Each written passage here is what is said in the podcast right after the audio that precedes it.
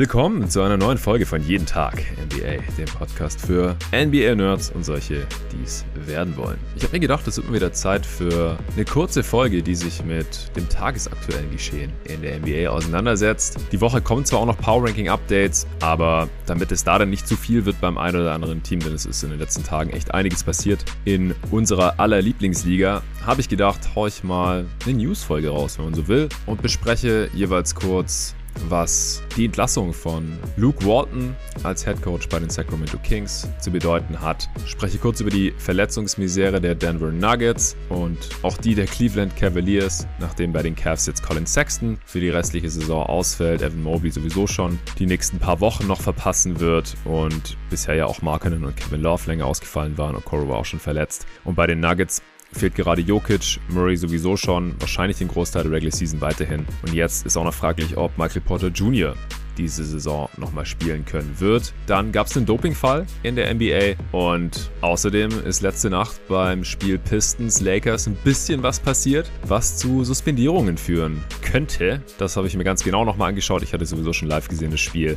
aber habe mir die betreffenden Szenen da heute nochmal immer und immer wieder angeschaut. Vielleicht gibt es auch schon eine Entscheidung, wenn ihr diesen Podcast hört. Aber trotzdem wollte ich da auch noch ein paar Worte zu verlieren. Ja, der Pod heute ist mal wieder für jeden hörbar, denn wir haben einen Sponsor am Start. NBA 2K ist mal wieder dabei. Und am Wochenende habe ich auch richtig viel NBA 2K22, natürlich das aktuelle Game zu dieser Saison gezockt auf der neuen Xbox Series X. Nicht online, auch nicht gegen Computergegner, sondern gegen meinen Homie Robin. Der aufmerksame Hörer kennt ihn ja schon aus den Fantasy Manager Folgen hier bei Jeden Tag NBA zum Beispiel oder auch aus der einen Folge, die ich Anfang Oktober hier rausgehauen habe, um ein bisschen zu erklären, wie es mit jeden Tag NBA weitergeht und wie das neue Supporter-Modell aussieht und was die Gründe sind, dass ich mich dazu entschieden habe, dass es eben jetzt auch exklusive Supporter-Pods gibt. Und Robin war in Berlin übers Wochenende und am Sonntag haben wir uns einen richtig schönen Basketballtag gegönnt. Ich hatte morgens mein erstes Saisonspiel seit über drei Jahren, wie ich äh, dann nochmal realisiert habe. Ich glaube, mein letztes Saisonspiel war in der Saison 2017-18. Ich weiß nicht mehr genau wann. Das war noch für meinen alten Verein, als ich eigentlich schon schon in Berlin gespielt habe, da habe ich nochmal mal ausgeholfen, wenn ich in der Gegend war in Stuttgart. Äh, dann hier in Berlin habe ich eigentlich immer nur auf Freiplätzen gezockt. Ich konnte mich da nicht mehr committen in dem Verein und jetzt diese Saison zocke ich ja wie schon ein paar Mal erwähnt, in der Freizeitbasketballliga hier in Berlin fürs Team Performance. Und eigentlich ist da ja auch der Arne, mein Mitspieler, der fällt gerade weiterhin krank aus. Auch nochmal gute Besserung an dieser Stelle. Es wird auch diese Woche leider kein Pod mit ihm zusammen geben können aus diesem Grund, denn der liegt gerade im Krankenhaus. Also es geht ihm echt nicht so gut. Braucht euch jetzt keine riesigen Sorgen machen. Ich glaube, er ist in besten Händen. Es hat auch nichts mit Covid zu tun. Aber er muss jetzt eben erstmal wieder fit werden, gesund werden, bevor es sich dann wieder sowas Unwichtigen wie einem NBA-Podcast widmen kann. Na, jedenfalls am Sonntagmorgen hatte ich mein erstes Spiel seit langem und wir waren fünf Mann beim Anpfiff. Ich musste direkt mal durchspielen, 40 Minuten. Wir haben am Ende nur mit fünf Punkten verloren. Äh, irgendwann im zweiten Viertel kam auch noch ein Auswechselspieler dann endlich an. Dann waren wir zu sechst. Äh, Team hat gut gekämpft. Schön war es bestimmt nicht anzuschauen. Deswegen an der Stelle auch Respekt an Robin, der sich das Ganze von der Tribüne angeschaut hat. Aber hat echt Bock gemacht. Trotz allem. Nächstes Wochenende ist schon das nächste Spiel. Morgen ist das nächste Mal Training und ich freue mich schon drauf. Naja, jedenfalls nach dem Spiel äh, haben wir natürlich viel über die NBA gequatscht und dann haben wir NBA 2K22 gezockt. Robin hatte noch gar nicht NBA 2K auf der Next Gen gezockt, auch nicht 2K21 und dann hat er auch gemeint so, ja, ich hätte Bock auf meine New York Knicks, nimm du doch die Rockets, also damit es vielleicht ein bisschen ausgeglichener ist, denn ich hatte 2K22 natürlich schon gezockt und wir wollten halt das äh, Matchup von Samstagabend Rockets Knicks ein bisschen replizieren und dann hat er mich direkt mal abgezogen. Ich glaube so mit ungefähr 20 Punkten. Randall, Barrett und vor allem Mitch Robinson war, waren alle unstoppable. Mitch Robinson hat über 20 Rebounds geholt und die Zone da ein bisschen dominiert. Und ja, bei mir lief es halt so, wie es bei den Rockets gerade in der Realität auch läuft ungefähr. Und vor allem die Defense hat mir nicht so gut gefallen. Bei mir, ich dachte, gut, das sind halt die Rockets. Ich habe auch eher mit den jüngeren Spielern gezockt, weil ich mehr Bock auf die hatte. Ja, dann wird die Defense auch nicht unbedingt besser. Aber ich gedacht, das ist nicht mal ein richtig gutes Defense-Team. Und Robin hatte dann Bock auf die Hawks. Und er hat mir so die Bude voll geschossen. Es war unfassbar. Ich hatte noch nie so eine üble Niederlage in meiner NBA 2K-Karriere gegen irgendeinen Kumpel, glaube ich. Ich habe am Ende, glaube ich, mit 40 Punkten verloren oder so. Trey Young, absolut unstoppable gewesen, habe ich gar nicht in den Griff bekommen. Ich habe es mit verschiedensten Defendern gegen ihn versucht. Hat über 40 gemacht. Dreier ging rein ohne Ende. Ich habe verschiedenste Coverages ausprobiert. Switch Everything. Ganz viel Help Defense zu spielen Double Teams. Da gibt's ja wirklich eigentlich alle Möglichkeiten bei NBA 2K mittlerweile. Und ich konnte den Dude einfach nicht stoppen. Ich habe schon angefangen an mir zu zweifeln, an NBA 2K zu zweifeln. Ah, ich gedacht, es kann ja nicht sein, dass ich diesen Typ nicht schlagen kann in NBA 2K. Und dann hat er gemeint, ja komm, nimm noch mal die Suns. Ich hatte Bock hier auf die Celtics und dann äh, gab es den Showdown, ja. Celtics, Suns und das war ein absoluter Nailbiter das ganze Spiel über. Ich habe zwar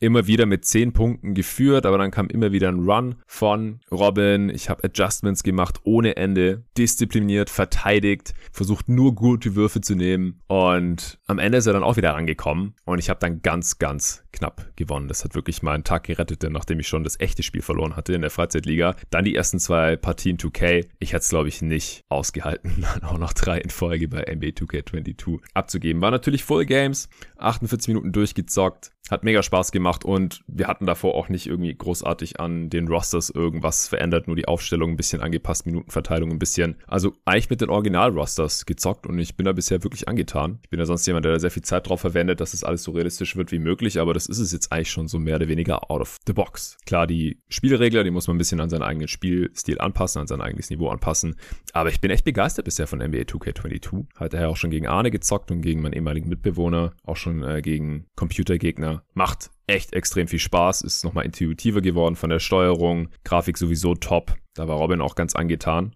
Also ich kann es wirklich nur empfehlen. Ende letzter Woche gab es auch nochmal ein Ratings-Update. Also da wurden die ganzen Spieler-Ratings überarbeitet und angepasst auf die Saisons, die die Spieler bisher so spielen. Ich werde natürlich weiterhin zocken, werde auch weiter an den Rosters arbeiten. Die werde die aktuell halten und dann auch hochladen, sobald ich einigermaßen fertig damit bin für die Leute unter den Hörern, die auch NBA 2K22 auf der neuen Xbox zocken. Ja, und abends haben wir uns dann auch noch drei Live-Games in Folge reingezogen. Angefangen natürlich mit Clippers Mavs, da haben wir den Anfang verpasst, weil wir eben Suns Celtics noch am Zocken waren und das natürlich auch nicht unterbrechen oder abbrechen wollten. Das musste ausgefochten werden und da sind wir dann eingestiegen zur zweiten Halbzeit war auch noch schön spannend. Reggie Jackson am Ende mit dem entscheidenden Wurf, mit einem ziemlich verrückten Layup. War nice. Und danach dann direkt Lakers, Pistons. Da werde ich nachher noch zu kommen. Und am Ende haben wir uns auch noch Bulls Nix reingezogen. Also war ein richtig schöner Basketballtag. Heute bin ich endlich dazu gekommen,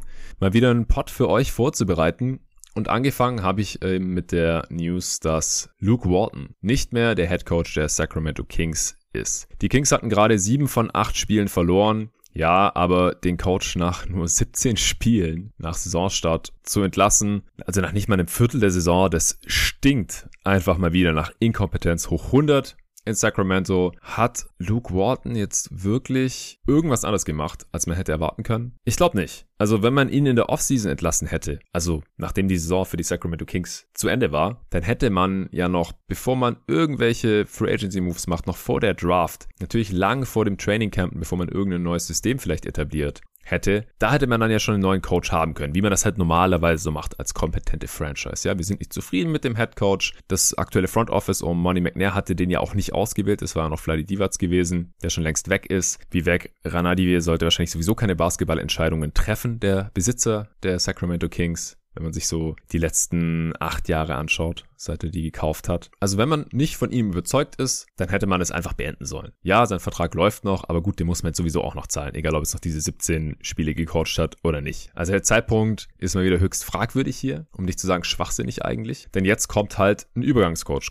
rein. Interim Head Coach, in dem Fall Alvin Gentry, rückt auf auf der Trainerbank, macht es auch schon zum vierten Mal in seiner Karriere, der kennt sich schon damit aus, hat auch schon ein paar Mal dann überzeugend genug gecoacht, um dann auch einen langfristigen Vertrag zu bekommen, der ist sehr beliebt in der Liga, auch bei seinen Spielern immer sehr, sehr beliebt, was Luke Walton anscheinend zuletzt nicht mehr wirklich war. Also, dass man Walton jetzt entlassen hat, okay, ist vielleicht nachvollziehbar. Mir ist er auch nie besonders positiv aufgefallen in Sacramento. Auch bei der LA vorher war er schon relativ fragwürdig teilweise. Aber da macht er es doch einfach in der Offseason. Walton hat jetzt insgesamt 68 Siege geholt in Sacramento, 93 Mal verloren seit 2019. Und besonders überraschend war das jetzt trotz allem nicht, dass er jetzt als erster Coach in dieser Saison gefeuert wurde oder dass er als nächster gehen würde müssen. Das war eigentlich relativ absehbar. Ich glaube, da kam sogar mal eine Frage in der Answering Machine. Also der galt schon so als Coach auf dem heißesten Stuhl. Das war eigentlich nur eine Frage der Zeit, bis Walton gehen muss. Da gab es ja auch schon letzte Saison Gerüchte. Trotzdem, diese knapp 44% Siegquote unter Luke Walton ist die zweitbeste aller Head Coaches, den die Sacramento Kings hatten, all time, seit sie in Sacramento sind. Laut John Hollinger. Ja, nur Rick Edelman war besser, wenn ich jetzt mal ganz wild raten müsste. Die Älteren unter den Hörern werden sich noch erinnern, die glorreichen Chris Webber, PJ Stojakovic, Kings damals unter Edelman.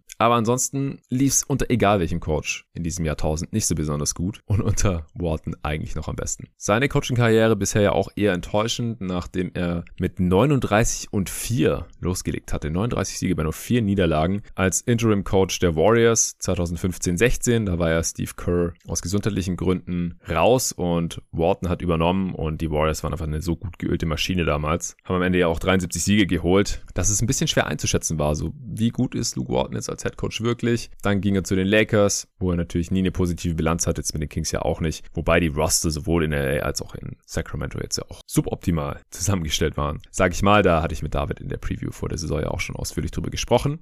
Alvin Gentry mag ich ja eigentlich schon. Also bei Phoenix hatte mir schon gut gefallen als Coach. Hat damals ja quasi D'Antoni's Stil mehr oder weniger weitergeführt. Man ist mit ihm auch nochmal in die Western Conference Finals gekommen 2010. Ich fand ihn auch in New Orleans, wo er fünf Jahre war, besser als äh, Stan Van Gundy, der letzte Saison sein Unwesen getrieben hat. Eher offensiv orientiert, Pace and Space normalerweise. Also ich denke, die Kings werden jetzt nicht schlechter spielen unter Gentry. Wie viel besser, weiß ich jetzt nicht, weil ich glaube einfach nicht, dass mit diesem Roster so besonders viel mehr drin ist in Sacramento. Die waren jetzt auf Kurs zu 33 Siegen mit einem minus 3,0er Net Rating. Das ist halt genau da, wo man sie eigentlich erwarten konnte. Und ich hatte jetzt auch nicht so das Gefühl, wenn ich die Kings gesehen habe diese Saison, dass die Spieler irgendwie keinen Bock hatten oder so. Ich fand, die sahen eigentlich relativ engagiert aus, haben ja auch besser verteidigt als auch in der letzten Saison, als man die schlechteste Defense hatte. Jetzt hat man immerhin nur die siebtschlechteste bisher. Offensiv ist man aber auch ein bisschen eingebrochen, da ist man nur noch ungefähr im Mittelfeld. Also ich weiß nicht, ob man da jetzt einen wirklich großartigen Boost erwarten kann. Wir werden es im Auge behalten. Kommen wir zu den Denver Nuggets. Die Szene, in der sich Michael Porter Jr. ja anscheinend verletzt hatte, die hatten Arne und ich hier im Pod ja schon besprochen. Das war dieser Fastbreak Layup, den er da relativ eigensinnig genommen hatte. Eigentlich dachte man, er dankt da jetzt, hat dann aber den Ball nur verlegt. Und danach hat er da nicht mehr gespielt. Er hat jetzt wohl Nervenprobleme im Rücken. Der hatte ja auch schon zwei Rücken-OPs in seiner Karriere, was auch der Grund war, warum er in der Draft 2018 damals so tief gefallen ist. Das hat ja nichts mit seinem Talent zu tun gehabt, sondern dass er halt auch schon am College wenig spielen hatte können. Und dann hat er noch eine OP gehabt und dann noch sein gesamtes Rookie-Jahr verpasst. Also leider nichts Neues mit den Rückenproblemen bei MPJ. Sein schlechter Saisonstart war wohl auch auf dieselben Rückenprobleme zurückzuführen. Und der erwähnte Move, der hat die Probleme anscheinend nur so weit verschlimmert, dass er eventuell halt halt die restliche Saison jetzt nicht mehr fit wird. Der hatte halt auch nur, also unter 10 Punkte pro Spiel aufgelegt, bei 21 Prozent von Downtown, also weit, weit weg von der Saison, von der Form, die er noch in der letzten Saison gehabt hatte. Und jetzt könnte halt noch eine dritte OP folgen. Vor dem Hintergrund finde ich es nach wie vor ziemlich heftig, dass seine vorzeitige Extension fast komplett garantiert ist. Also 145 Millionen bekommt er garantiert über die folgenden fünf Jahre nach dieser, weil die Nuggets kannten seine Krankenakte ja eigentlich ganz genau. Ich hatte das hier im Pod auch angesprochen, dass mich das wundert, dass es eben nicht aussieht wie damals zum Beispiel Joel Embiids vorzeitige Contract Extension, weil da war ja nicht so viel garantiert gewesen. Und Michael Porter Jr. ist ja auch noch lang nicht dieses Star-Kaliber, das Embiid zu dem Zeitpunkt seiner Zeit schon war. Also mal sehen, ob sich das nicht vielleicht noch irgendwie rächen könnte. Wir hoffen es natürlich nicht. Äh, MPJ ist gerade Berichten zufolge wohl in Florida und holt noch weitere Meinungen ein zu seinem Rückenleiden, bevor dann eben entschieden wird, ob er eine OP braucht oder nicht. Also sehr übles Jahr für Denver bisher bisher, nachdem Jamal Murray ja noch den Großteil der Saison mit einem Kreuzbandriss verpassen wird und Jokic gerade ausnahmsweise, muss man wirklich sagen, bei ihm auch mal ausfällt. Der hat sich im Handgelenk verletzt und hat es auch schon ein paar Spiele nicht gemacht. Und ohne diese drei ist Denver halt auch eine absolute Rumpftruppe. Also die wurden auch von Phoenix letzte Nacht ordentlich verprügelt. Das Spiel habe ich mir morgen noch angeschaut. Die müssen halt gezwungenermaßen jetzt mit einer Smallball Starting Five starten mit den beiden Greens und Gordon im Frontcourt und dann halt noch ja Barton und einige kleine Guards müssen da natürlich noch spielen. Von der Bank kommt auch nichts, was groß und gut ist. Ja. Und die Nuggets haben halt direkt 48 Punkte im ersten Viertel kassiert. Das waren die zweitmeisten Punkte der Phoenix Suns in dem Viertel All-Time. Sie haben da noch gefightet, die Nuggets, aber ja, sie sind ja doch einfach zu dünn besetzt, ja, wenn die drei besten Spieler ausfallen, ist ja auch klar. Aaron Gordon musste da extrem viel machen, hat auch ein gutes Spiel hingelegt, war dann aber irgendwann auch frustriert und wurde rausgeschmissen, weil er sich zu viel beschwert hat beim Ref. Also die Nuggets hm, können im Prinzip jetzt nur hoffen, dass Jokic bald zurückkommt und an seiner ja, abartigen Saison, die er schon wieder abreißt, anknüpfen kann. Im Prinzip auch diese Regular Season auf MVP-Level performt und dann kann es noch eine halbwegs erfolgreiche Regular Season für die Nuggets werden, aber für größere Playoff-Erfolge dann müssten mindestens einer von MPJ und Murray zurückkehren und halt auch direkt wieder fit sein und es ist halt gerade alles komplett unsicher, leider. In Cleveland sieht es leider auch nicht so viel besser aus. Die Ambitionen sind natürlich nicht ganz so hoch, wie wenn man den amtierenden MVP in seinen Reihen weiß, aber Colin Sexton, der letzte Saison immerhin auch über 24 Punkte pro Spiel aufgelegt hatte, der hat sich nach elf Spielen ja am Meniskus verletzt und es war erstmal nicht klar, was da jetzt überhaupt gemacht wird. Wird der Meniskus getrimmt oder wird er geflickt? Ja, wenn man ein Stück vom Meniskus abschneidet, dann kann der Spieler schneller zurückkehren, aber es ist langfristig natürlich schlecht, wenn da mehr vom Meniskus fehlt. Ähm, wenn man den wieder zusammenflickt oder repariert, dann fällt der Spieler normalerweise für die restliche Saison aus, aber langfristig besser. Oder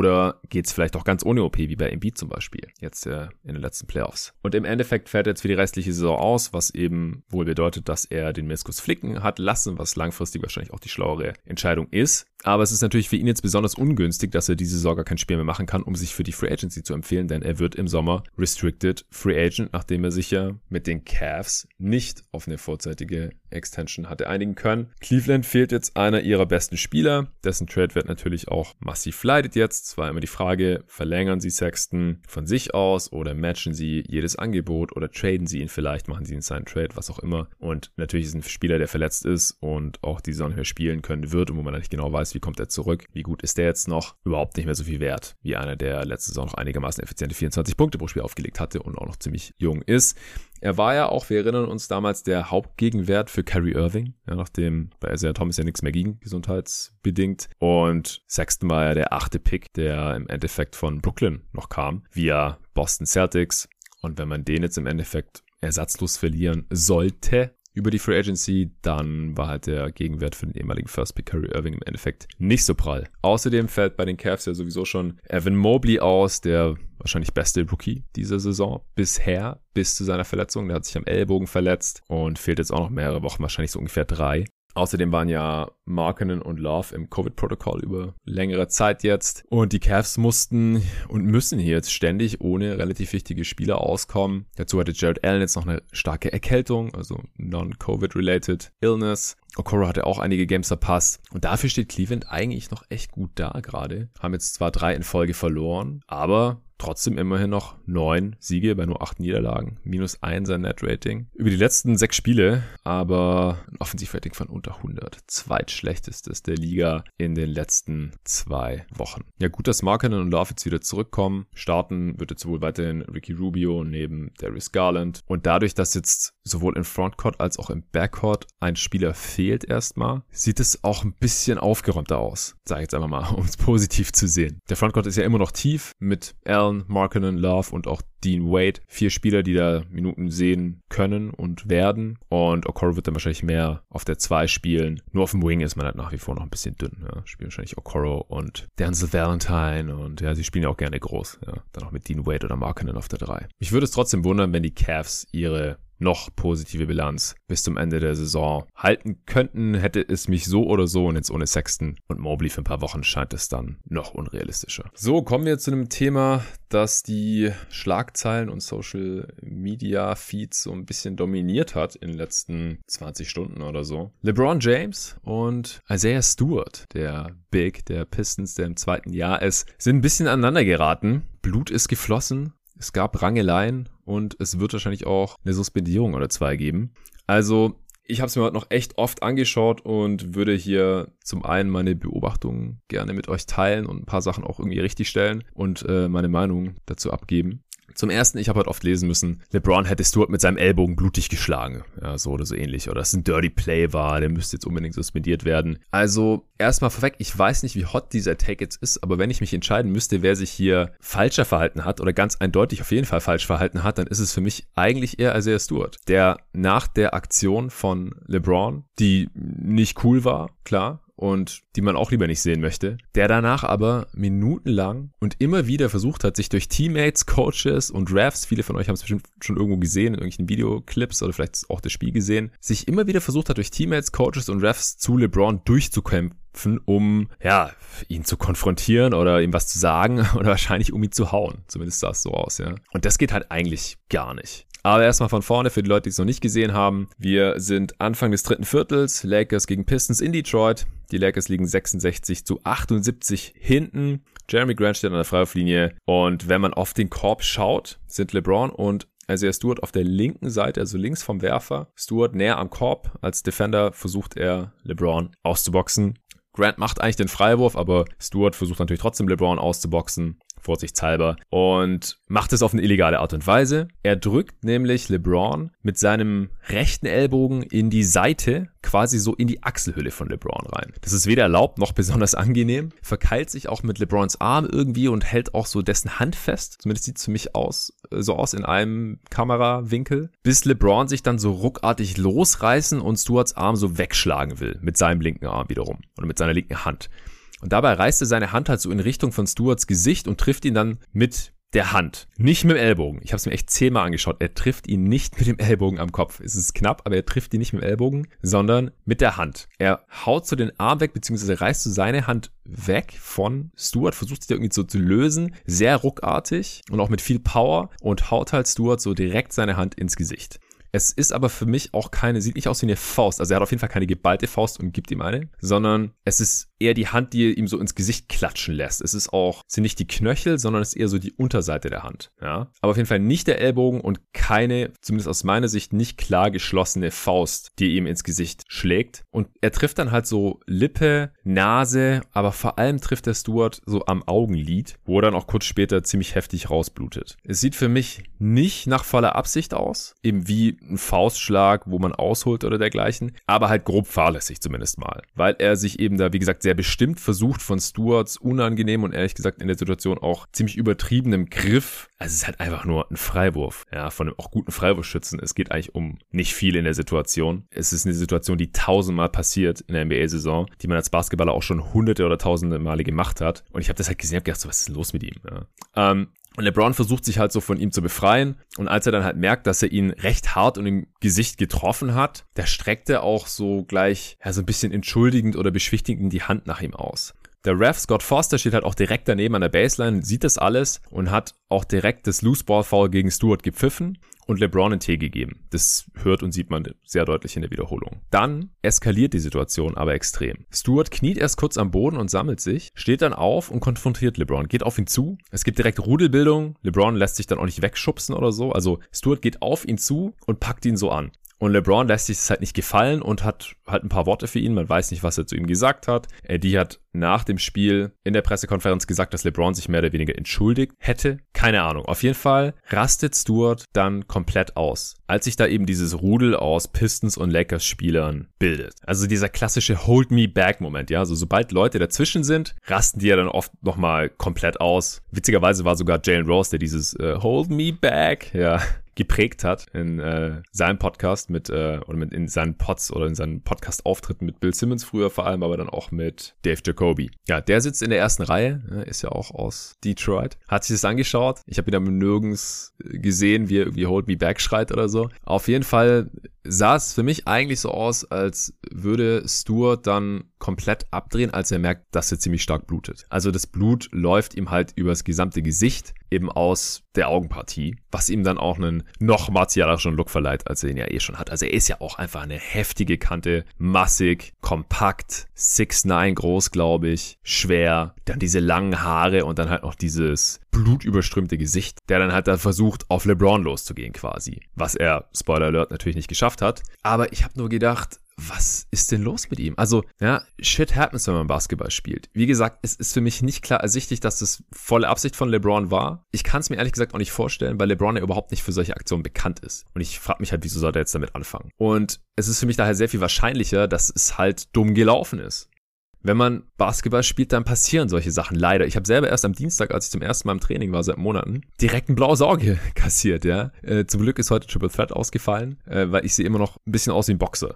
Ja, da war auch keine böse Absicht dabei, war alles cool. Das lässt sich halt manchmal nicht vermeiden bei Basketball. Das weiß ich auch, das weiß jeder, der Basketball spielt. Ja, man kriegt halt manchmal einfach irgendwo äh, was irgendwo hin, das hart ist, wo man es nicht gerne haben will. Das hat bei mir auch noch nicht mal wehgetan, ja. Wahrscheinlich einfach ungünstig irgendwie ein Erdchen geplatzt und jetzt habe ich halt ein blaues Auge gehabt die letzte Woche. Und ich denke auch, dass Isaiah Stewart von dem Kontakt nicht unbedingt hätte bluten müssen. Dann hätte es auch nur halb so schlimm ausgesehen. Und ich kann mir auch vorstellen, dass er gar nicht so ausgerastet wäre, wenn er nicht so geblutet hätte. Ich finde halt, dass Stewart sich besser im Griff haben muss, wenn sowas passiert. Klar, manchmal leichter gesagt als getan, aber er ist ja auch schon mit Blake Griffin aneinander geraten diese Saison. Er ist auch schon mit Janis aneinander geraten und hat einfach schon mehrfach negativ aufgefallen, wenn irgendwas in der Art passiert. Und wie gesagt, LeBron ist kein Dirty Player. Also, wenn das jetzt jemand wäre, der ständig irgendwie so kleine dreckige Tricks anwendet, dann rastet man vielleicht auch irgendwann mal aus. Oder wenn es jemand ist, der dafür bekannt ist und dann denkt man, ach shit, jetzt macht er das auch noch bei mir, das hat mir immer nicht gefallen. Aber LeBron ist wegen sowas in 18 Saisons noch nie negativ aufgefallen. Kein einziges Mal. Und ich würde persönlich jede Wette eingehen, dass es keine volle Absicht von ihm war. Und Stewart hat sich dann eben wirklich wiederholt eskalierend verhalten und versucht wirklich unzählige Menschen wie ein Büffel aus dem Weg zu rammen nachdem es immer kurz so ausgesehen hatte, eigentlich, als würde er sich jetzt beruhigen. Aber das hat er immer eher so angetäuscht. Oder vielleicht hat er auch versucht, sich kurz zu beruhigen und dann hat sie ihn wieder übermannt. Während LeBron nach diesem anfänglichen Gerangel halt eigentlich nur noch irgendwo abseits cool rumgestanden ist und das Ganze so ein bisschen ungläubig belächelt hat. Ja, auch mit den ganzen anderen Lakers-Wets zusammen. Ich hatte so ein bisschen das Gefühl, dass die so sich gefragt haben, was, was geht denn hier jetzt auf einmal ab? Also, Stuart ist sogar am Ende noch sehr motiviert dann in den Tunnel gerannt, weil es die einzige Richtung war, wo er noch hinrennen konnte, als er da vom Parkett gedrängt wurde, wirklich von so 15 Leuten, weil fünf haben halt einfach nicht mehr gereicht, um den Typ zu halten, ja. Der war schon dreimal ausgebrochen. Und dann dachten halt diverse Leute da in äh, Detroit, irgendwelche Securities in der Halle und auch Pistenspieler aus Steck kommt jetzt auf der anderen Seite vom Tunnel wieder rausgerannt, auf der anderen Seite äh, der Arena quasi und geht dann von da auf LeBron oder die Lakers los. So, dann ist Corey Joseph, schon sein Mitspieler, in den anderen Tunnel gerannt, um ihn da irgendwie abzufangen aber da also nie angekommen, keine Ahnung, was dann im Tunnel passiert ist. Ich denke halt, dass die Meute, die Stuart dann auch hinterhergestürmt war, ihn dann doch noch irgendwie vorher aufhalten konnte. So, und dann war halt die große Frage, was machen die Refs jetzt hier mit? Und ich habe das Spiel ja live in Robin gesehen und wir haben uns gefragt, fliegt LeBron dafür jetzt raus? Also ja, der Kontakt war hart, aber war das wirklich Absicht? Im Endeffekt hat er ein Flagrant 2 dafür bekommen und wurde vom Platz gestellt. Gut, kann man machen, ja, weil es halt auch am Kopf war. Und für Flagrant 2 muss es halt unnecessary und excessive sein oder halt als solches eingestuft werden. Und das war's halt wohl. Der Kontakt war hart, deswegen exzessiv, okay. Und unnötig war es auch, denn er hätte einfach dieses Foul von Stewart irgendwie hinnehmen können. Er hätte sich da wahrscheinlich nicht losreißen müssen. Also er hat da auch nicht vorbildlich oder ideal reagiert. Ja, das sage ich auf jeden Fall ganz klar. Und was das Ganze natürlich auch noch pikanter gemacht hat, ist, und ich erwarte überhaupt nicht, dass ein Isaiah Stewart das in dem Moment auf dem Schirm hat, aber es war halt auch noch fast exakt der Jahrestag des Malice at the Palace, der 17 Jahre und zwei Tage zuvor in Detroit ausgebrochen war damals. Mintinko hatte es ja erst neulich davon. Und der Hallensprecher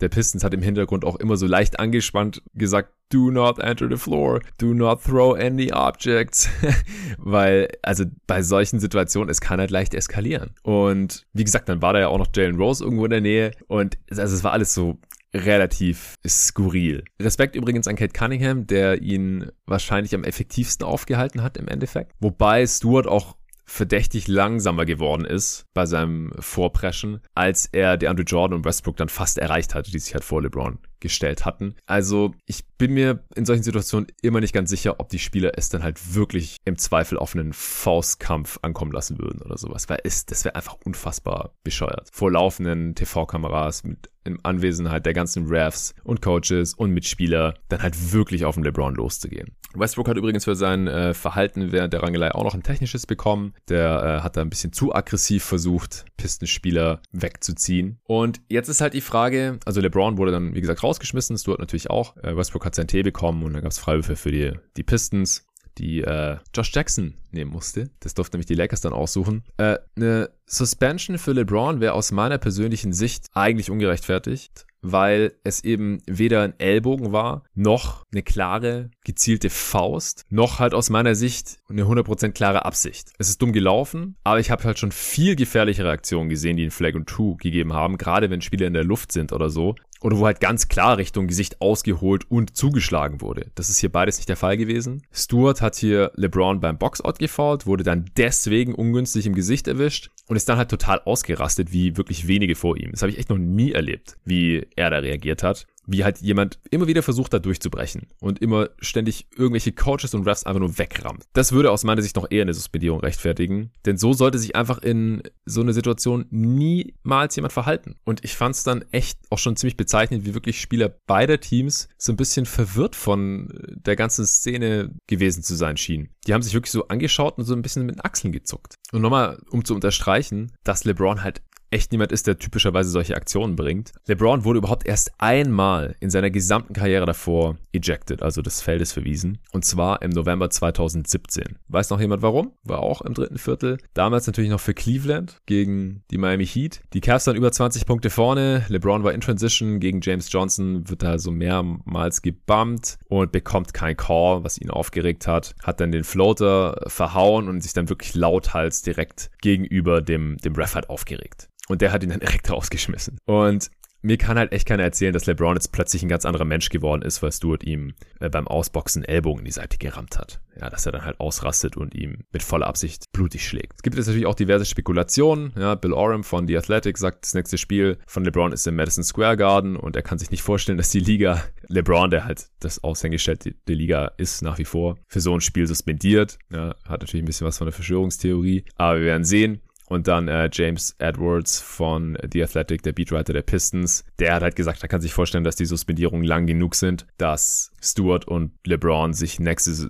nächste Woche in LA beim Heimspiel der Lakers gegen die Pistons eben nicht begegnen können. Also dass sie beide gleich für mehrere Spiele gesperrt werden. Ich schaue gerade mal, ob nicht eventuell schon was bekannt gegeben wurde, was die Sperren angeht. Dann kann ich es gleich im Pod einweben. Nee, Shams hat nur die Players of the Week getweetet. Damon Lillard und Giannis Antetokounmpo.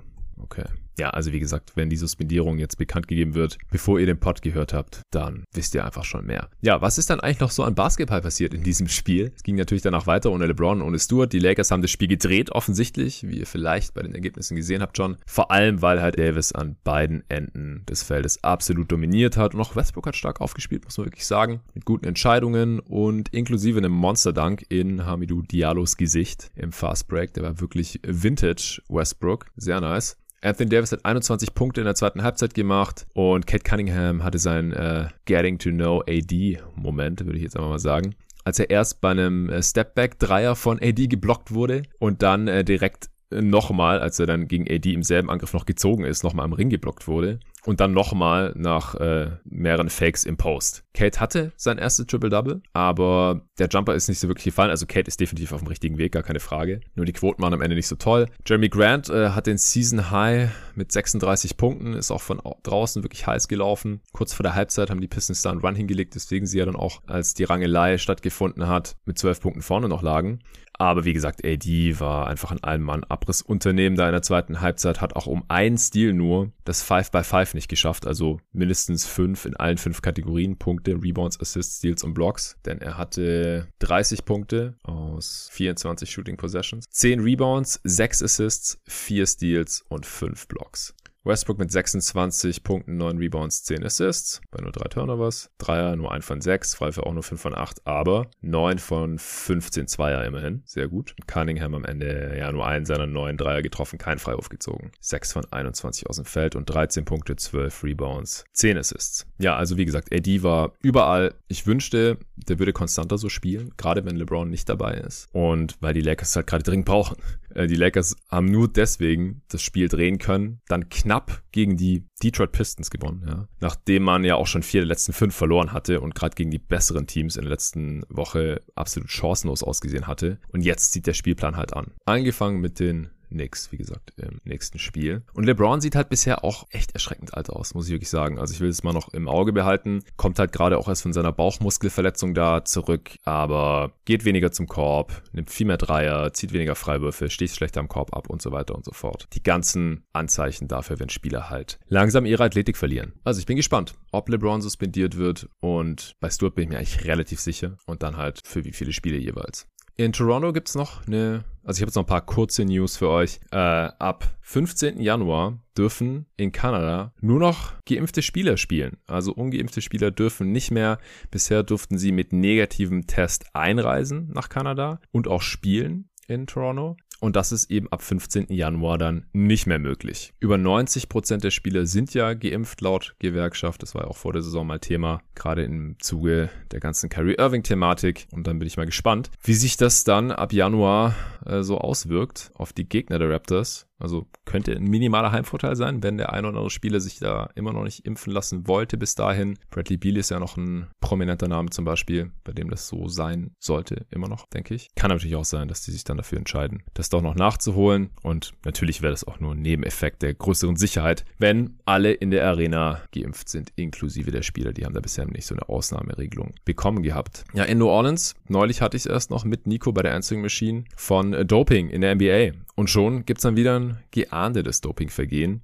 Didi Lusada von den Pelicans wird für 25 Spiele suspendiert. Das ist Standard, wenn man bei der Annahme eines leistungssteigernden Mittelchens erwischt wird. Also wenn es nachgewiesen wird, war ja damals bei John Collins so. Vor zwei Jahren bei Aiton wurde ein Mittelchen nachgewiesen, das zur Verschleierung der Einnahme solcher Mittel also solche leistungssteigender Mittel genutzt werden kann. Deswegen war das auch verboten. Wilson Chandler äh, hatte auch eine Suspendierung bekommen wegen eines solchen Falls und dann mehrere Jahre zuvor auch noch einige Spieler. Und jetzt hat es eben hier Lusada erwischt. Haben viele vielleicht gar nicht mitbekommen, weil der Brasilianer eh kaum eine Rolle in der NBA spielt bisher. Aber ja, passt da ganz gut ins Schema vergangener Dopingfälle, wie ich mit Nico ja auch da in der Folge Answering Machine schon erläutert hatte. In Dallas wird bald mal wieder ein Jersey an die Hallendecke gezogen und zwar am 5. Januar mit Dirks Nummer 41. Die wird dann da natürlich in der Zeremonie retired, also nie mehr vergeben werden. Das ist das Spiel gegen die Warriors, ja, sehr poetisch. Dann äh, haben die Mavs insgesamt vier Retired Jerseys nach Brad Davis, Nummer 10, Rolando Blackman, Nummer 22 und Derek Harper,